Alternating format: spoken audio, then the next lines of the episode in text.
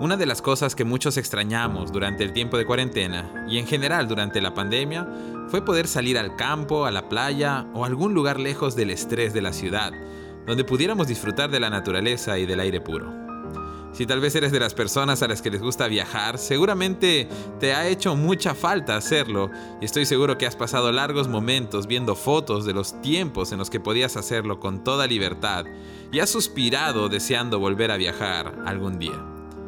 Si de por sí la rutina y las ocupaciones de la vida muchas veces nos impedían contemplar las maravillas de Dios y de su creación, este tiempo de enfermedad, malas noticias y caos probablemente nos ha hecho sentir que no hay maravillas por contemplar. Pero hoy es tiempo de cambiar esa perspectiva. Tal vez no podemos ir muy lejos de casa, pero aún podemos levantar nuestra mirada al cielo de día y de noche y contemplar las maravillas de la creación de Dios. Porque, ¿sabes algo? Dios sigue siendo Dios y su creación es maravillosa. Mira lo que dice el Salmo capítulo 8, el versículo 3 y 4.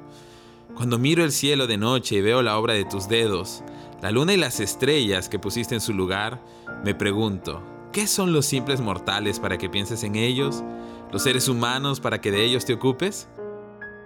David había tomado una decisión en su vida, y era no fijar su mirada en sus circunstancias adversas, sino fijarla en las maravillas de Dios.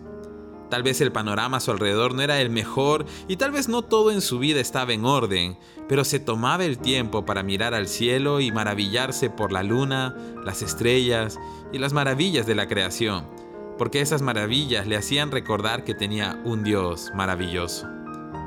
Por eso es que el Salmo 8 comienza y termina con una declaración de alabanza a Dios, cuando dice, Oh Señor, Señor nuestro, tu majestuoso nombre llena la tierra, tu gloria es más alta que los cielos. La creación habla de su creador y una creación maravillosa no puede ser sino el resultado de un Dios maravilloso. Cada vez que mires al cielo y veas el sol, las nubes, la luna y las estrellas, date permiso para maravillarte, porque tu Dios que creó todo aquello es un Dios grande. Cuando veas el mar y su inmensidad, Recuerda la inmensidad del poder de Dios. Cuando te veas a ti mismo en un espejo, date el tiempo de prestar atención a cada detalle tan específico que te caracteriza, porque tu Dios, quien es el mejor artista del mundo, se ocupó de cada detalle en ti. Hoy te animo a quitar tu mirada de las circunstancias y a fijarla en las maravillas de Dios. Haz una pausa en tu día y en tu vida y contempla la creación maravillosa de tu Dios maravilloso. Que Dios te bendiga.